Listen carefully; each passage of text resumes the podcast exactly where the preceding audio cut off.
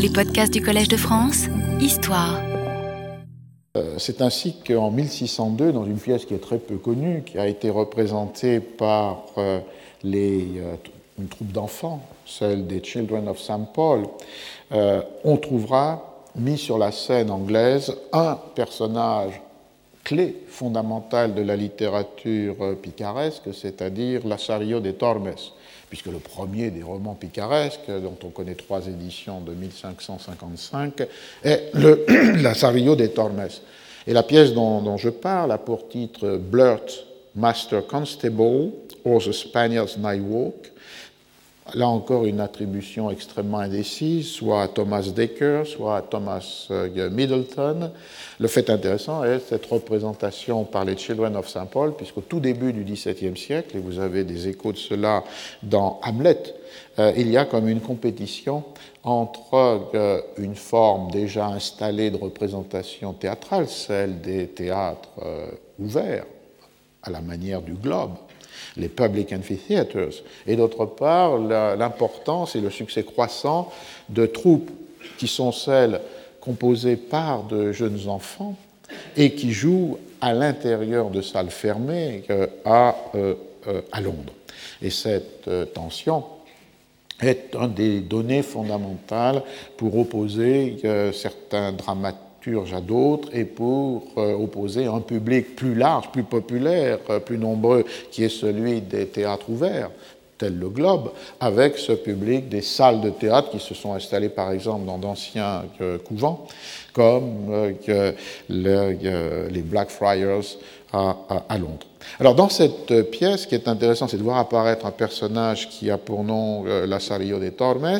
puisque qu'il a immédiatement euh, une référence, de la même façon que le Cardenio de la pièce perdue de 1613, avec un héros de littérature euh, espagnole, connu parce que en 1586 a été traduite pour la première fois le Lazarillo de Tormes, avec pour titre The Pleasant History of Lazarillo de Tormes, a Spaniard, un espagnol, donc on veut insister au titre sur le fait qu'il y a là quelque chose qui renvoie à cette réalité euh, espagnole où sont contenues euh, ces euh, aventures et vies étonnantes, Marvelous Deeds and Life, avec les curieuses aventures qui lui sont arrivées au service de plusieurs maîtres vous vous souvenez, la structure du Lazarillo de Tormes, c'est une série de passages de Lazaro d'un maître à un autre. 1590, traduction du Lazarillo, et 1596, dix ans plus tard, traduction de la continuation du euh, de Tormes avec le titre La plus plaisante et délectable histoire de Lazarillo de Tormes, un espagnol, et de ses merveilleuses fortunes et adversités. The most pleasant and delectable history of Lazarillo de Tormes, a Spaniard, and of his marvelous fortune and adversity, the second part. Et oh, bien sûr, c'est dans cette seconde partie que les dramaturges, ou le dramaturge de la pièce représentée en 1602 et publiée en 1602, a trouvé son espagnol, puisque le Lazarillo de cette seconde partie est un Lazarillo qui euh, est devenu militaire, est devenu soldat, ce qui n'apparaissait pas dans la première euh, partie ou dans le Lazarillo de 1500. 55. Et le point intéressant, avec cette pièce qui n'a pas de qualité particulière, le Lazarillo, c'est-à-dire cet emprunt d'un personnage à un roman picaresque, dans ce cas sa continuation, est traité de la même façon que Don Armado dans Love, Labor, Lost. C'est-à-dire que ce Lazarillo de Tormes de 1602, qui se prétend le serviteur du dieu Mars, et qui euh, déclare Je suis un homme de guerre et j'ai le combat comme profession, I am a man of war and profess fighting, en fait, est un euh, couard dont la bravoure est toujours démentie par euh, les actions. Et d'ailleurs, l'un des personnages de la pièce dit, en le reconnaissant, Ah, c'est ce drôle d'Espagnol qui a fui 20 000 ou en 20 miles avant de se retourner. Et le personnage de ce bravage heureux est en même temps un personnage qui est un amoureux ou un euh, ridicule, dupe de multiples tours qui lui sont joués. Par exemple, la croyance qu'il a que le diable lui parle lorsqu'il entend la pavane espagnole et Lassario est l'objet de moqueries perpétuelles et de tours mauvais qui lui sont joués. À un moment donné, dans la pièce, il se retrouve sur un tas d'ordures, tombé dans une trappe et se croit arrivé euh, en enfer. À la fin de la, de la comédie, il annonce son départ pour euh, les Indes. J'irai à pied jusqu'aux Indes pour trouver plus d'or, c'est-à-dire les colonies espagnoles. Et un des autres personnages, très politique, lui répond euh, en rapport avec euh, l'actualité diplomatique et guerrière du temps, c'est-à-dire la présence ou les efforts de l'Espagne pour être utilisés, les Irlandais catholiques contre la monarchie anglaise. il y a beaucoup de vos compatriotes en Irlande, signor, rejoignez-les. On voit qu'il y a là un Lassario qui n'a pas beaucoup de rapport avec le Lassario du euh, roman picaresque,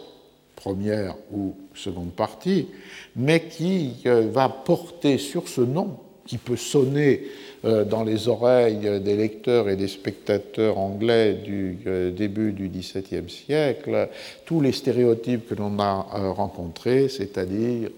ces stéréotypes qui sont devenus familiers de l'espagnol ridicule et extravagant et de l'espagnol matamor et couard, et en même temps cette dimension de la euh, superstition qui est euh, très présente dans ce Lassario de la pièce de 1602. Euh,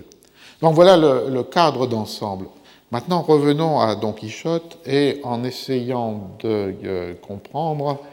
ce que l'on savait de Don Quichotte en 1612 en Angleterre avant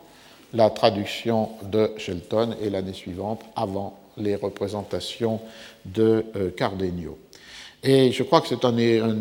exercice dans lequel, évidemment, la critique littéraire et l'histoire culturelle se rencontrent, puisqu'il s'agit non pas de penser à partir de notre savoir ou de nos catégories, mais d'essayer de reconstruire un peu archéologiquement ce qui pouvait être la euh, connaissance, la perception, les interprétations de lecteurs ou de spectateurs dans le moment même où nous les euh, saisissons, rencontrant euh, une œuvre.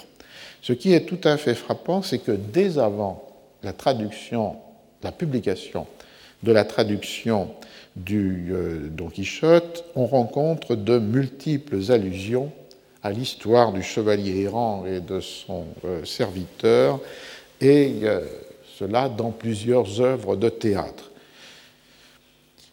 Un mot sur la traduction, j'ai mentionné le libraire-éditeur Edward Blount. On peut aussi mentionner le nom du traducteur, Thomas Shelton, parce que c'est un cas intéressant. Il s'agit d'un catholique irlandais qui était le fils d'un marchand qui avait été emprisonné euh, pour euh, sa foi et qui était le frère d'un John Shelton, qui lui avait participé euh, à Dublin à un complot anti-anglais et avait été pour cela euh, pendu. Et on voit comment Shelton a été lui-même exilé en Espagne puis dans les Pays-Bas espagnols et qu'il était l'ami d'un euh, catholique anglais exilé aux, Pays-Bas c'est-à-dire la, partie restée espagnole, non pas les provinces unies protestantes, mais les Pays-Bas espagnols, ce Verstergan qui a écrit euh, comme un anti-Las Casas le théâtre des cruautés des hérétiques de notre temps. C'est-à-dire en 1587, il publie un anti- euh, destruction des Indes en montrant que les cruautés ne sont pas du côté des catholiques euh, espagnols, mais qu'elles sont du côté des protestants euh, luthériens ou calvinistes euh, européens. On voit donc le milieu de la traduction et du traducteur est un milieu très particulier, un milieu irlandais et catholique, et que peut-être le choix, la décision de traduire le Quichotte à avoir, au moins pour Shelton, avec cette foi persécutée, même si évidemment la traduction, une fois publiée à Londres, ne paraît pas avoir été lue ou comprise comme étant un manifeste pour, euh, en faveur du, euh, du, catholicisme. Alors avant même cette traduction, on rencontre une présence, des allusions, des références au Don Quichotte dans des œuvres de théâtre. La plus fameuse, est une pièce absolument magnifique, euh, d'intelligence ou de subtilité, est une pièce qui a pour titre euh, The Knight of the Burning Pestle, le chevalier à l'ardent pilon, parfois traduit le chevalier au pilon flamboyant, une pièce qui a été attribuée par ses éditions de 1635 à euh, Beaumont and Fletcher, mais en même temps dont on peut penser qu'elle était vraiment euh, écrite par le seul euh, Beaumont. Autre exemple de ce que je voulais souligner, c'est-à-dire la pratique de la collaboration. De nombreuses pièces ont été écrites ou publiées sous les deux noms de Beaumont et Fletcher, et cette, euh, Fletcher sera celui qui va collaborer avec Shakespeare dans les années 1612-1613, non seulement pour Le Cardenio perdu, mais aussi pour deux autres pièces, Henri VIII et les deux nobles cousins, The Two Noble Kinsmen. Alors, la première édition de la pièce, sans nom d'auteur, apparaît en 1613 et on peut supposer qu'elle a été composée quelques années auparavant pour la troupe d'enfants qui jouait dans l'ancien couvent des euh, Black Friars. La date est incertaine de euh, la composition du chevalier à l'ardent euh, pilon, puisqu'on peut soit proposer 1611, si l'on suit le texte de la dédicace de l'éditeur Walter Burr au directeur de la troupe des enfants euh, qui jouaient au euh, Blackfriars, qui étaient les euh, Queen's Rebels Children, il fait allusion à la traduction de Shelton, puisqu'il dit que cette pièce, Le Chevalier à l'ardent plion, peut être considérée comme un unfortunate child, un enfant infortuné, et qui peut-être sera pensé de la race de Don Quichotte euh, et il ajoute, nous pouvons tous deux protester qu'il est son aîné de plus d'un an et pour cela qu'il peut, en vertu de son droit d'aînesse, revendiquer sur lui le haut du pavé. L'idée est que euh, on va accuser le chevalier à l'ardent pilon d'être comme une sorte de parodie euh, ou de plagiat, même si le terme n'a pas beaucoup de réalité historique pour le temps du Don Quichotte, publié en 1612, mais d'après euh, l'éditeur du texte, Walter Burr, il est d'un an l'aîné de Don Quichotte, ça voudrait dire qu'il est né en 1611,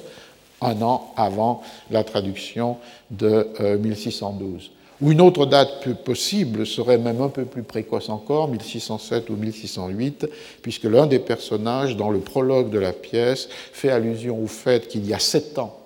que des pièces ont commencé à être représentées dans cette maison, c'est-à-dire dans le théâtre des Blackfriars, ce qui euh, amènerait à 1607 euh, ou 1608 euh, comme date de la représentation. De toute façon, que ce soit 1607-8 ou 1611, ce qui est important est de considérer que la pièce de Beaumont ou Beaumont and Fletcher est antérieure à la traduction de, publiée par Blount et écrite par Shelton, et que donc elle pose la question d'une circulation, d'une présence du Don Quichotte avant même qu'il soit accessible en euh, langue anglaise. Bien sûr, on peut se garder d'une mise en rapport trop directe entre Don Quichotte d'un côté et puis le chevalier à l'ardent euh, pilon. Euh, les motifs ou les situations de la euh, comédie euh, sont assez distinctes. Néanmoins, il est très clair que ceux ou celui qui a écrit The Night of the Burning Pestle connaissait le Don Quichotte. On le voit tout à fait par différents traits. D'abord, cette sorte de contrepoint qui anime toute la pièce de Beaumont et Beaumont and Fletcher, c'est le fait qu'un commis d'épicerie, qui a pour nom Raff, va se transformer en un grother errant, un épicier errant, comme un knight errant, un chevalier euh, errant, sur la scène des Blackfriars pour plaire à son patron et euh, à sa femme. La pièce est très passionnante, un peu comme je le disais, pour les mêmes raisons que celle du euh, Spanish Tragedy. Le théâtre dans le théâtre, euh, la pièce commence comme si la troupe des enfants qui jouent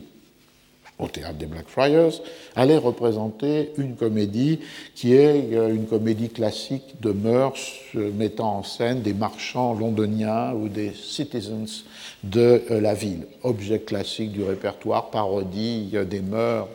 de cette classe sociale londonienne. Et au moment même de commencer, ils sont interrompus par euh, deux spectateurs, mais qui sont en fait des personnages de euh, la pièce, qui sont lassés de voir ces euh, critiques des marchands londoniens, la pièce qui était supposée être représentée à pour titre The London Merchant, et qui propose une alternative à cette représentation en disant que, les hauts faits de leur commis, le Grother Herant, seraient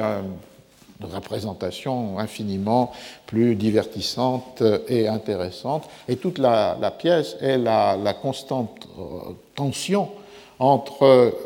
celle que veulent représenter les acteurs, c'est-à-dire les enfants qui jouent sur la scène des Blackfriars, le London Merchant, et l'autre qui est donné à voir du fait des interruptions de l'épicier et de sa femme et de la représentation sur la scène des aventures de euh, Raph, euh, l'épicier ou le commis d'épicerie euh, errant. Il y a donc là, évidemment, un jeu d'écho qui est très clairement la mise en rapport de cet épicier errant avec un chevalier errant. Les deuxièmes éléments qui permettent de penser que l'auteur ou les auteurs connaissaient le Quichotte, c'est le fait que lorsque Raph entre en scène, euh, à la troisième scène du euh, premier acte, il entre en scène lisant à haute voix un livre qu'il est en train donc de, euh, de lire pour lui-même, et ce livre est un des romans de chevalerie classiques du répertoire espagnol, traduit à l'anglais, c'est-à-dire le Palmerin d'Oliva. Et les deux parties avaient été traduites par Anthony Munday en 1588 puis 1597. Et dans la première réplique, il mentionne deux personnages, le prince de Portigo et Rosicler, qui figurent dans un autre des romans de chevalerie euh, euh, castillan, traduit à l'anglais, El espejo de principes y caballeros, traduit comme le miroir euh, des hauts faits des princes, Mirror of Princely Deeds. Euh, par Margaret Tyler, et en, euh, là aussi les trois parties traduites en 1578, 85, 86. Et un peu plus tard, le même Raff, le Grosser Errant, fait allusion à un autre Palmerin, le Palmerin of England, qui avait été traduit par Munday et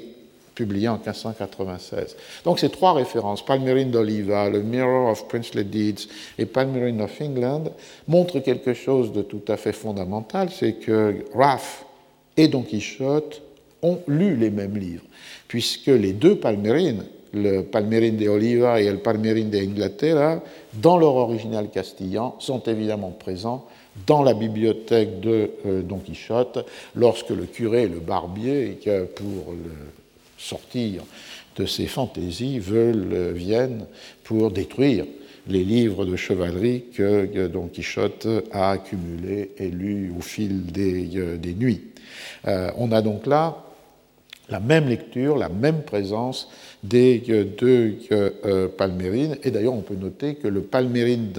d'Inglaterra, ce Palmerin of England que Raff a lu et auquel il fait allusion, est le seul roman de chevalerie avec Amadis de Gaola que le curé et le barbier sauvent du bûcher bibliographique qu'ils ont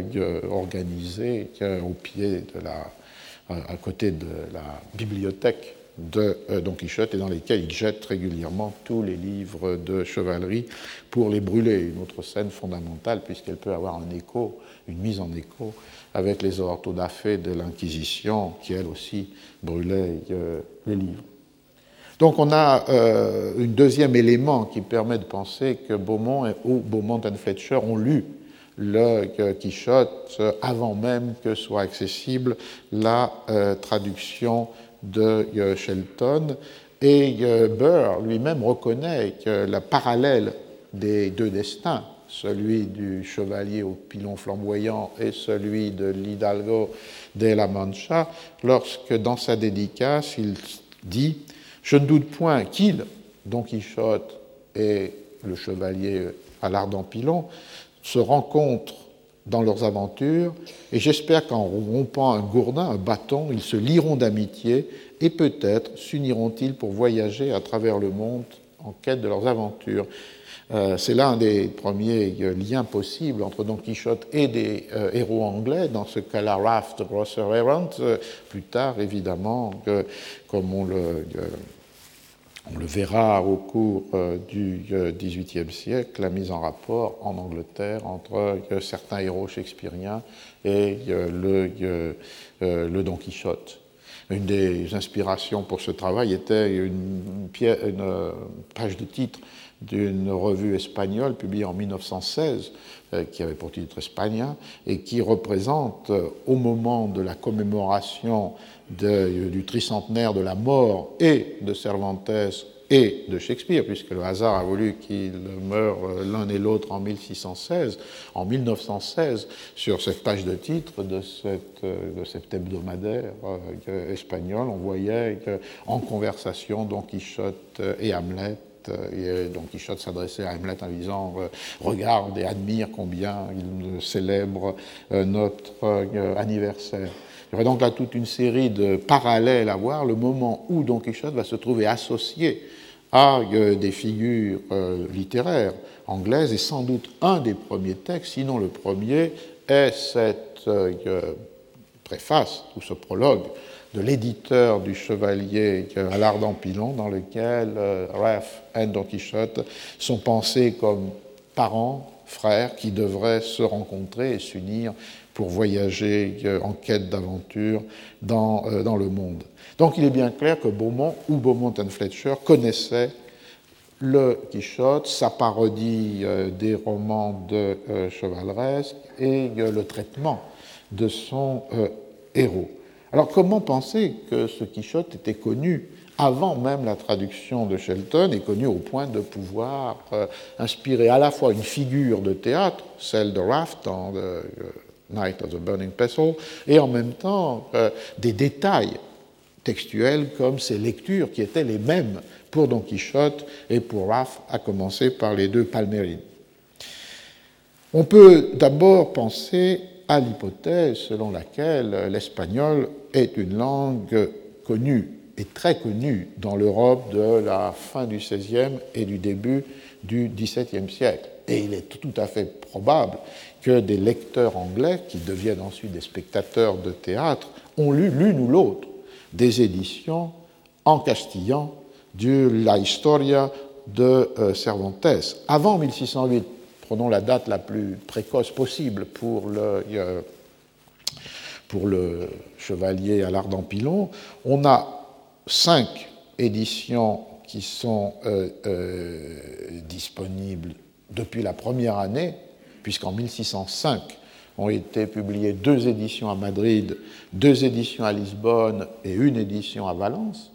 Et se sont ajoutés à cela en 1607 une édition en espagnol à Bruxelles et en 1608 la troisième édition de Madrid du même atelier, Juan de la Cuesta, et du même euh, libraire éditeur, Francisco de Robles. Euh, on a, euh, et si l'on pense à la traduction de Shelton, 1612, on peut ajouter à ces sept éditions deux autres éditions, l'une publiée à Milan en 1610 et une seconde édition publiée dans les Pays-Bas espagnols à Bruxelles en 1611. On a donc neuf éditions disponibles en espagnol avant la traduction de euh, Shelton, et ces éditions ont évidemment circulé non seulement dans la péninsule ibérique, mais dans toute l'Europe et bien sûr aussi aux euh, Indes c'est-à-dire dans les colonies espagnoles euh, d'Amérique. Il y a un détail textuel qu'on mentionne souvent, qui est dans la seconde partie de Don Quichotte, publiée en 1615. Les premiers chapitres sont consacrés à discuter le succès, les interprétations de la première partie, ce qui est une autre forme de,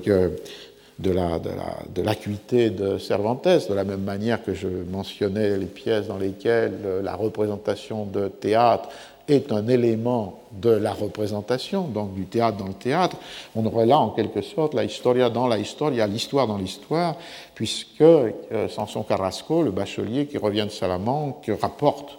à Don Quichotte des nouvelles sur la circulation du livre qui a euh, rendu public ces euh, aventures. Et à un moment du chapitre 3, dans la seconde partie, publiée en 1615, euh, Samson Carrasco déclare On a déjà imprimé plus de 12 000 exemplaires de cette histoire, évoquant donc les éditions de la première partie, ce qui est devenu la première partie dès lors que Cervantes en a ajouté une euh, seconde. Et si on se souvient qu'une édition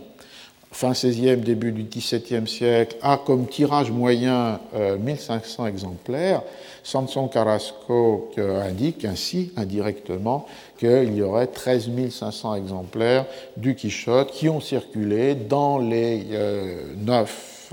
dans les éditions euh, en castillan antérieure à 1615, dans les euh, neuf éditions que j'ai euh, mentionnées. Donc il est plus que probable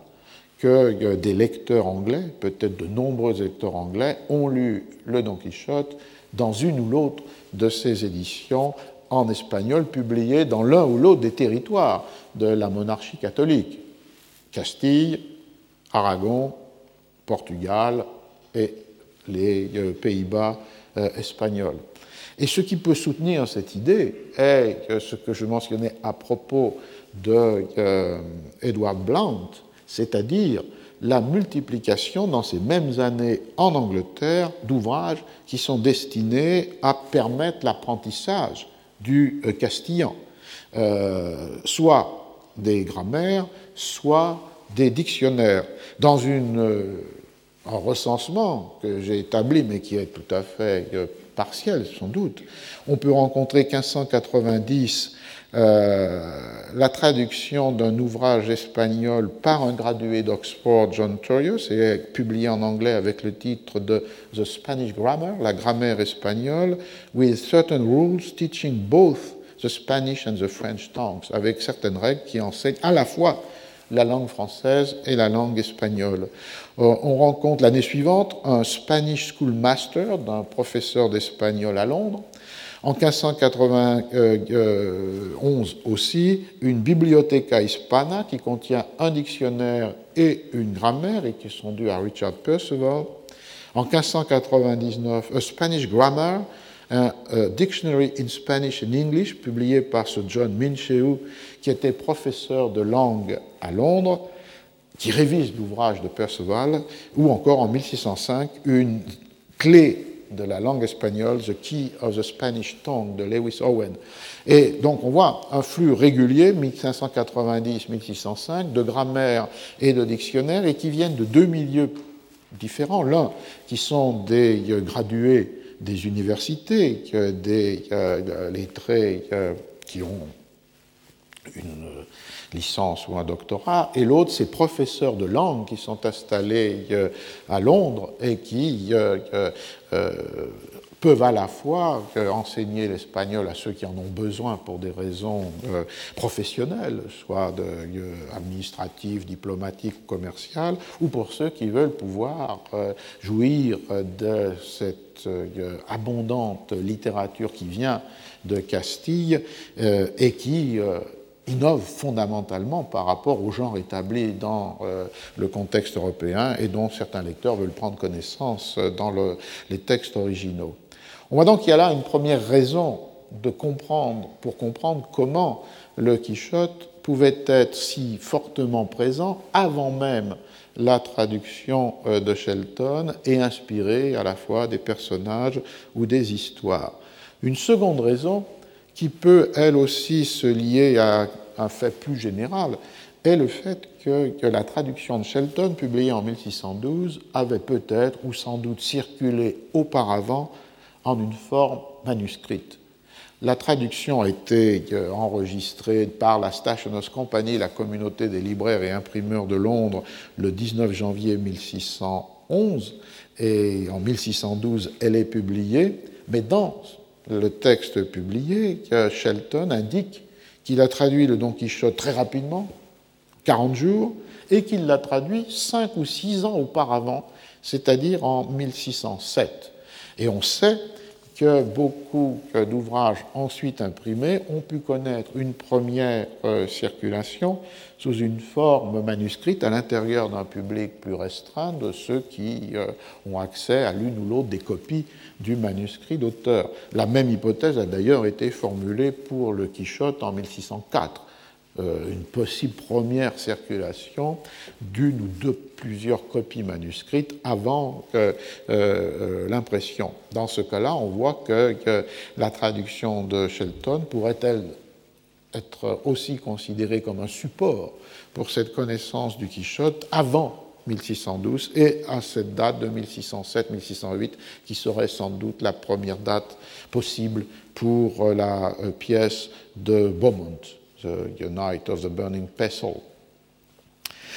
On comprendrait du coup pourquoi on rencontre si fréquemment dans le théâtre anglais euh, très tôt des allusions, dans les années 1607, 1608 ou 1609, des allusions à euh, Don Quichotte. Et en particulier ce qui devient un lieu commun, ce qui devient un topos, c'est-à-dire l'allusion au combat contre les euh, moulins à vent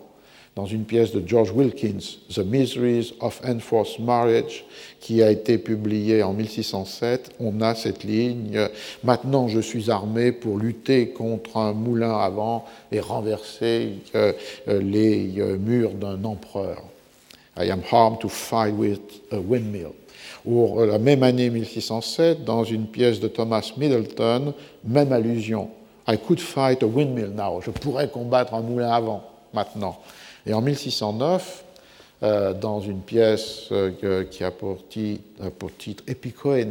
de Ben Jonson, un des personnages donne des conseils à Sir Dauphin qui voudrait apprendre à connaître les, euh, femmes. Et alors, le personnage s'appelle John True Wit, la, vraie subtilité, lui déclare Vous devez cesser de vivre dans votre chambre avec Amadis de Gaulle ou Don Quichotte, en 1609, comme vous en avez l'habitude, et vous rendre là où le thème est fréquent, à la cour, au tournoi, aux cérémonies, aux fêtes, dans les théâtres et parfois dans les églises. On voit donc que dès 1607-1609, dans ces pièces, soit le motif si puissant des euh, moulins à vent et du combat contre les moulins à vent est déjà euh, présent, soit même l'idée d'une lecture passionnée et emprisonnante de Don Quichotte est mise en place par ce premier texte de Ben, euh, ben Jonson. Alors, on voit que les folies de Don Quichotte ont donc été connues très tôt en Angleterre, mais la question qui se pose dès lors, c'est pourquoi la pièce représentée en 1613, deux fois à Whitehall, la première fois pour le mariage d'Élisabeth et de Frédéric, la deuxième fois pour honorer la visite du duc de Savoie, pourquoi est-ce qu'elle a choisi Cardenio comme euh, titre? Et donc on peut le supposer comme personnage principal et non pas euh, Don Quichotte. Pourquoi annoncer au titre, par cette mention de Cardenio, que la pièce porte fondamentalement sur les amours contrariés et finalement satisfaite du jeune noble andalou, et non pas sur les aventures comiques, burlesques de l'Hidalgo et de son écuyer. Alors la réponse, comme vous pouvez le supposer, n'est pas très aisée, puisque la pièce n'a jamais été imprimée, malgré euh, la volonté de le faire euh, de Mosley au milieu du siècle XVIIe, et qu'il n'en subsiste aucun euh, manuscrit. D'ailleurs, il n'y a pas lieu de s'étonner particulièrement devant cette idée d'une œuvre disparue, euh, dans la mesure où cette situation est la plus fréquente pour le théâtre élisabétain et euh, des premiers Stuarts. Entre 1565, qui est la date de la première pièce considérée comme une tragédie anglaise, The Tragedy of Godderbuck, de Thomas Norton et Thomas Sackville, jusqu'en 1642, c'est-à-dire la période où, avec la Révolution, se ferment les théâtres et où il n'y a plus pendant plus de dix ans aucune représentation autorisée, durant cette période, on peut estimer soit au 4 cinquième, soit aux deux tiers les pièces qui ont été représentées, dont on connaît les titres attestés dans tel ou tel document et qui n'ont pas été imprimés. Donc le Cardenio perdu euh, devient un fait très frappant dans la mesure où s'il s'agit d'une pièce de Shakespeare, l'obsession du 19e, du 20e et du 21e siècle pour récupérer euh, la totalité du corpus shakespearien a pu conduire à euh, cette obsession, cette attention mais en même temps, du point de vue de la rapport entre représentation de théâtre et publication euh, imprimée, euh, il y a là une situation qui est tout à fait normale et qui aurait pu être euh, infiniment plus normale encore pour Shakespeare si l'on pense que dans le folio de 1623, organisé par Heming et Condell, comme je le disais, avec 36 ou 37 pièces, la moitié n'avait jamais été publié dans le format in quarto. C'est-à-dire que sans cette initiative de Campbell et Hemmings, la moitié des pièces qui pour nous sont des références classiques, canoniques du théâtre shakespearien, auraient pu connaître le même sort que le euh, euh, Cardenio. Alors, une fois posé cela, reste la question que j'évoquais, c'est-à-dire quelles hypothèses proposer pour comprendre comment la pièce de 1613, appuyée sur le Quichotte, soit celui de Shelton, soit celui de Cervantes, a choisi Cardenio et pas Don Quichotte pour euh, son titre et on peut supposer son intrigue euh, principale. Une première raison que l'on peut évoquer, c'est une raison qui a à voir avec le, un reproche fait à Cervantes dans la deuxième partie de 1615, rappelé par Samson euh, Carrasco, c'est-à-dire d'avoir intercalé dans son Historia du chevalier errant une nouvelle. Alors évidemment, il ne s'agit pas de Cardenio, il s'agit d'une autre nouvelle. Je cite ici Samson Carrasco. L'un des défauts que l'on reproche à cette histoire, dit le bachelier, c'est que son auteur, y a inséré une nouvelle intitulée Le curieux impertinent. Non pas qu'elle soit mauvaise ou mal écrite, mais parce qu'elle n'est pas à sa place et n'a rien à voir avec l'histoire du seigneur Don Quichotte. Vous vous rappelez peut-être, il s'agit ici d'une allusion directe au chapitre 33 à 35 dans les éditions modernes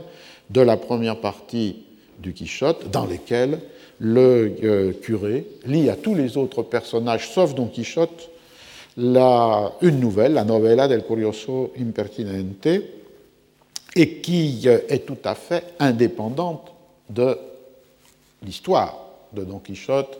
et de euh, Sancho. C'est un manuscrit qu'ils ont trouvé euh, dans l'auberge de Juan Palomeque et pour passer euh, agréablement la soirée, le curé s'est proposé à faire une lecture à haute voix de cette novella del Curioso Impertinente qui formait trois chapitres. Et on peut d'ailleurs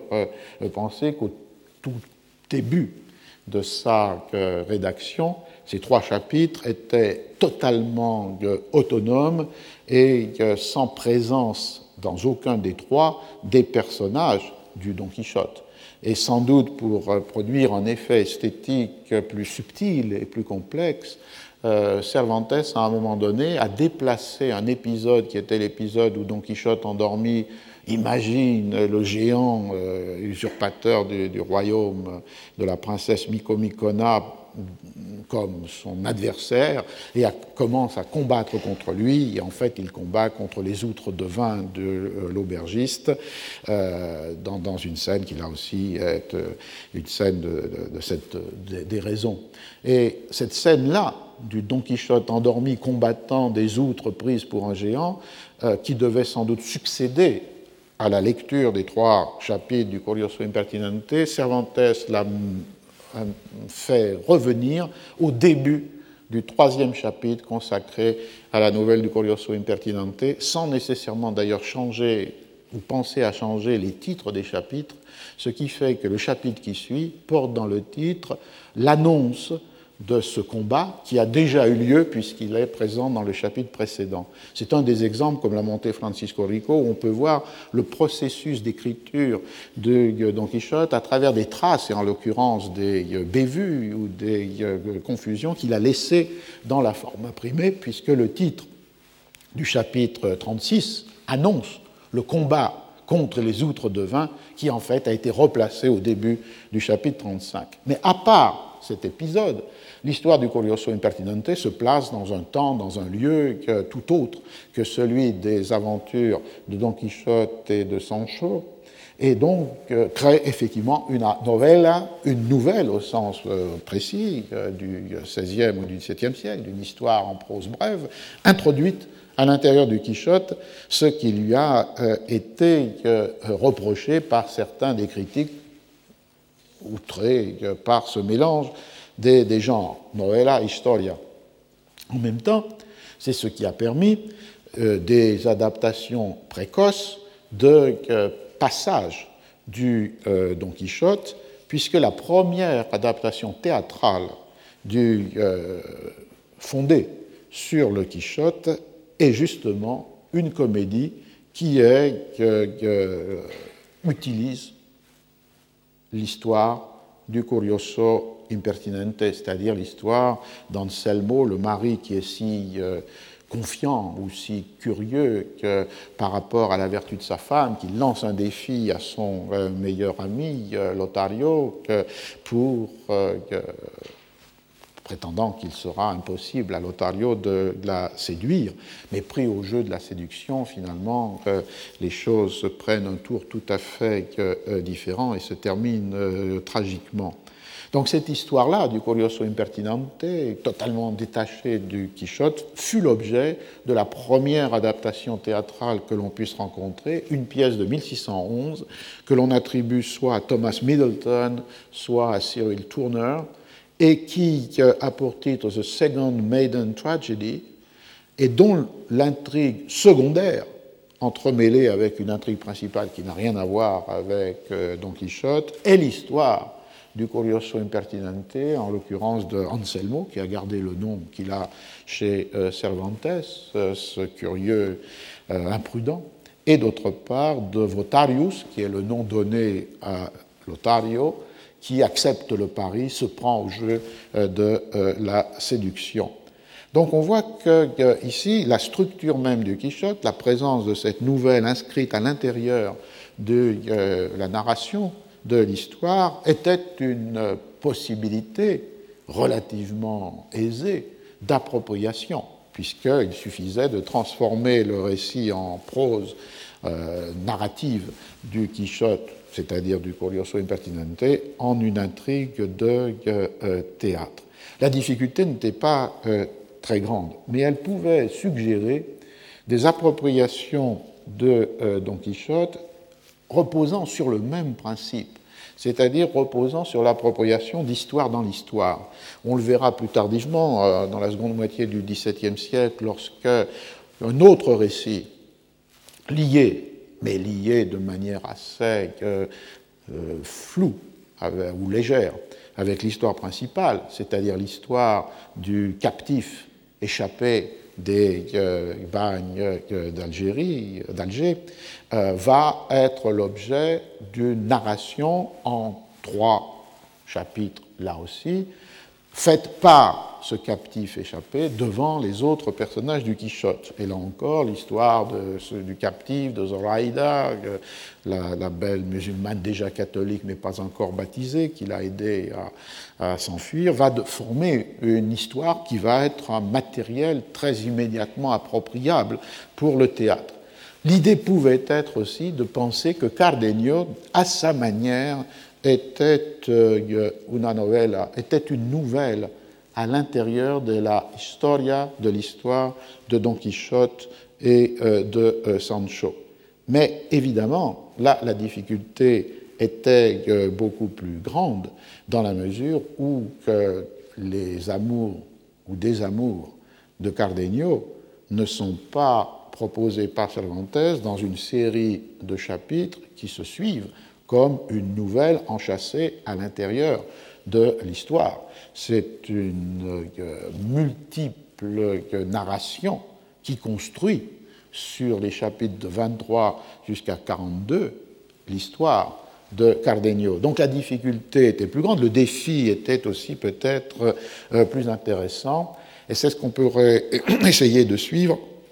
de voir comment euh, la matière proposée par Cervantes, en particulier à travers la traduction de Shelton, qui d'ailleurs est une traduction extrêmement euh, précise et respectueuse, pouvait être l'objet d'appropriation, mais en même temps lancer des interrogations ou des défis pour cette nouvelle forme d'écriture qui faisait basculer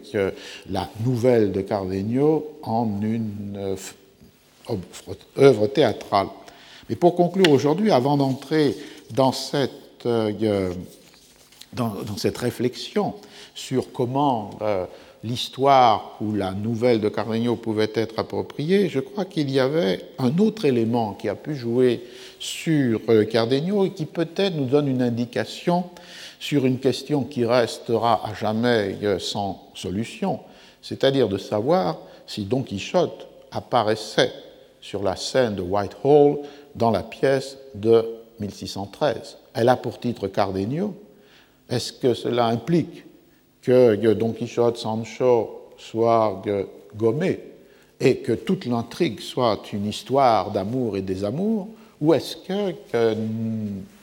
néanmoins, malgré le titre, malgré l'intrigue principale, Don Quichotte, comme on le verra dans d'autres adaptations théâtrales que celles-ci nous pouvons lire, aussi bien en Espagne qu'en en, France, était néanmoins présent comme un contrepoint à l'intrigue principale qui était celle des histoires d'amour. Le point euh, qui pourrait suggérer cette présence de Don Quichotte aux côtés de Cardenio dans le Cardenio de 1613, c'est un trait qui euh, me semble doit être souligné, c'est-à-dire le fait de la parenté qui existe entre Cardenio et Don Quichotte dans le texte même de Cervantes. Lorsque l'on rencontre Cardenio, lorsque Don Quichotte rencontre Cardenio, il le rencontre d'abord sans le voir à travers le récit que font de lui euh, les euh, chevriers qu'il rencontre dans la Sierra Morena, et l'un d'eux décrit ainsi Cardenio. Alors je donne la traduction euh, française. Quand son accès de folie, l'accidente de locura dans le texte de Cervantes, le prend, même si les bergers lui offrent de bonne grâce ce qu'ils ont, il ne l'accepte pas et s'en empare à coups de poing. Et quand il est dans son bon sens, il le demande pour l'amour de Dieu avec douceur et courtoisie. Quando está en sucesso. Euh, et euh, très fidèlement, euh, Shelton a traduit The Fate of Madness et dans le bon sens, right sense. C'est-à-dire que Cardenio est divisé. Il oscille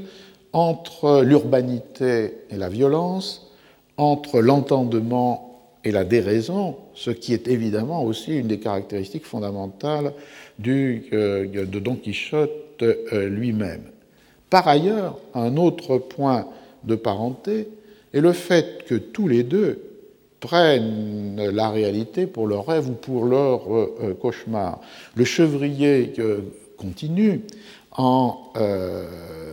disant que dans ses accès de, folie, ces accidentes de locura, Cardenio s'adresse à des personnages euh, invisibles euh, en les traitant ainsi. Ah, perfide Fernando, c'est ici, oui, c'est ici que tu me paieras le tort que tu m'as fait. Ces mains t'arracheront le cœur, abri et repère de toutes les méchancetés réunies, et principalement de la trahison et du euh, mensonge. C'est-à-dire que prenant un chevrier pour ce Fernando euh, détesté, euh, Cardenio substitue à la réalité empirique, la réalité qui est celle de ces songes, et en l'occurrence de ces cauchemars. Dans un sens, tous les deux ne sont plus ce qu'ils devraient être. Et d'ailleurs, Don Quichotte, désignant Cardenio à lui-même, lorsque finalement il le rencontre, euh, emploie une expression qu'il pourrait fort bien s'appliquer à lui-même, puisqu'il désigne comme euh, aussi étranger à vous-même que le montre votre habit et votre personne, tan ajeno de vos mismo cual lo muestra vuestro traje y persona. Et euh, Shelton a traduit par so alienated from yourself. C'est-à-dire qu'ils euh, ils ne sont pas ce qu'ils devraient être. Ils sont hors d'eux-mêmes, dans un sens, l'un et l'autre, à la fois par cette projection sur le monde empirique réel de leurs songes, pour le pire ou le meilleur, et de l'autre part que parce qu'ils sont comme déchirés en eux-mêmes entre sesso et locura, entre l'entendement et la raison, entre l'urbanité et euh, la violence. Et cette euh, parenté, ce double d'eux-mêmes qui est Cardenio pour Don Quichotte ou Don Quichotte pour Cardenio, vient évidemment d'une même euh, matrice, c'est-à-dire la lecture des romans de chevalerie. À la demande de Don Quichotte qu'il a rencontré, Cardenio entreprend de raconter son histoire, pourquoi il est dans la Sierra Morena, pourquoi il a abandonné euh, tous euh, ses biens? Et pourquoi il est incarnant cette figure de l'homme sauvage qui va en haillons presque nu, sautant de rocher en rocher, se contentant de la nourriture qu'on lui donne ou la euh, demandant avec la violence que j'ai, on a signalé tout à l'heure. Et alors, Cardenio commence ce récit qui est un récit de, descente dans sa mémoire, de remémoration et d'une remémoration qui est laborieuse et douloureuse. Je cite Si vous désirez, messieurs, que je vous dise en quelques mots l'immensité de mes malheurs, il vous faut promettre de n'interrompre par aucune question, ni de quelque autre manière, le fil de ma triste histoire, car à l'instant même où vous le ferez, ce que je vous aurai raconté en restera là. Si je vous avertis de la sorte, c'est que je voudrais abréger le récit de mes infortunes, car de les ramener à ma mémoire ne me sert qu'en ajouter de nouvelles. Traerles, traerlas à la memoria. C'est-à-dire cet effort d'anamnèse est un effort qui euh, suppose la peine, la douleur, et euh, finalement, il doit être bref, sinon la douleur insupportable est rappelée aux deux sens du mot. On s'en souvient et euh, elle, revient. Malheureusement, dans ce récit qu'a commencé Cardenio, à un moment donné, il évoque que son amoureuse, Lucinda, lui avait demandé un livre de chevalerie qu'elle aimait fort, Amadis de Gaulle. Et en entendant cela, évidemment, Don Quichotte ne peut pas euh, s'empêcher d'interrompre Cardenio, de louer Lucinda pour euh, son esprit, d'inviter d'ailleurs Cardenio à visiter avec lui euh, sa propre bibliothèque, celle de Don Quichotte, où dit-il, il a plus de 300 livres de chevalerie. L'interruption a détourné Cardenio du récit de son infortune, l'a ramené au souvenir de la lecture d'Amadis, mais son souvenir n'est pas très sûr puisqu'il évoque une reine Madasima, alors qu'il n'y a aucune Madasima dans, les romans de l'Amadis de Gaulle qui soit euh, souveraine, mais pour autant il est tout à fait sûr que cette reine Madasima a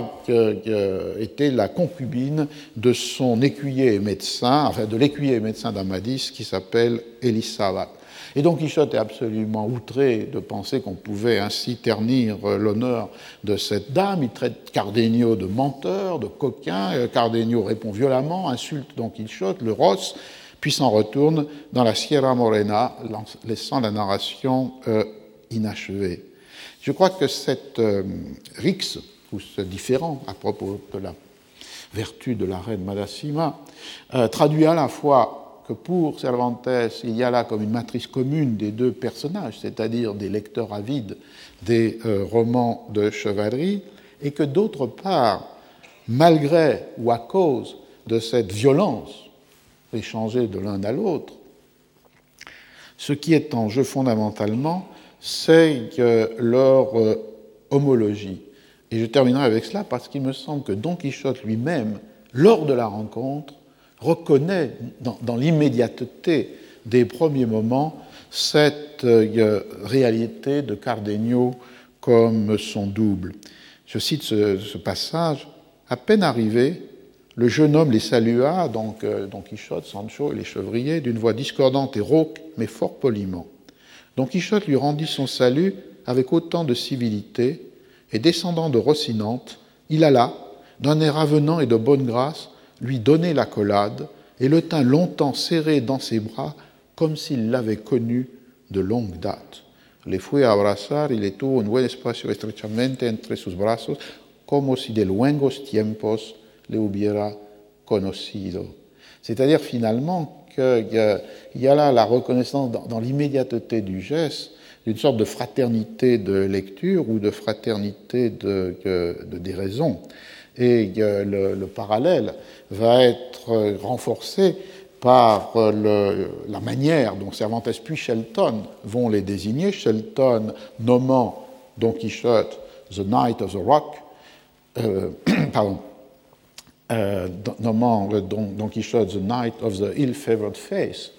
le chevalier à la triste figure, et nommant Cardenio The Knight of the Rock. Il y a d'emblée de, cette euh, reconnaissance par Don Quichotte de euh, leur euh, très forte commune identité. Et on peut supposer que, que